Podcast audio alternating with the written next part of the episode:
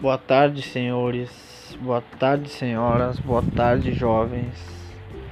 Quem acompanhou a festa do Senhor do Bonfim, humildemente, um dos maiores religiosos que já existiu na Terra, que hoje é nosso símbolo, símbolo de todas as pessoas que vão na igreja, que escutam nosso Senhor, que segue a nossa procissão um símbolo da igreja.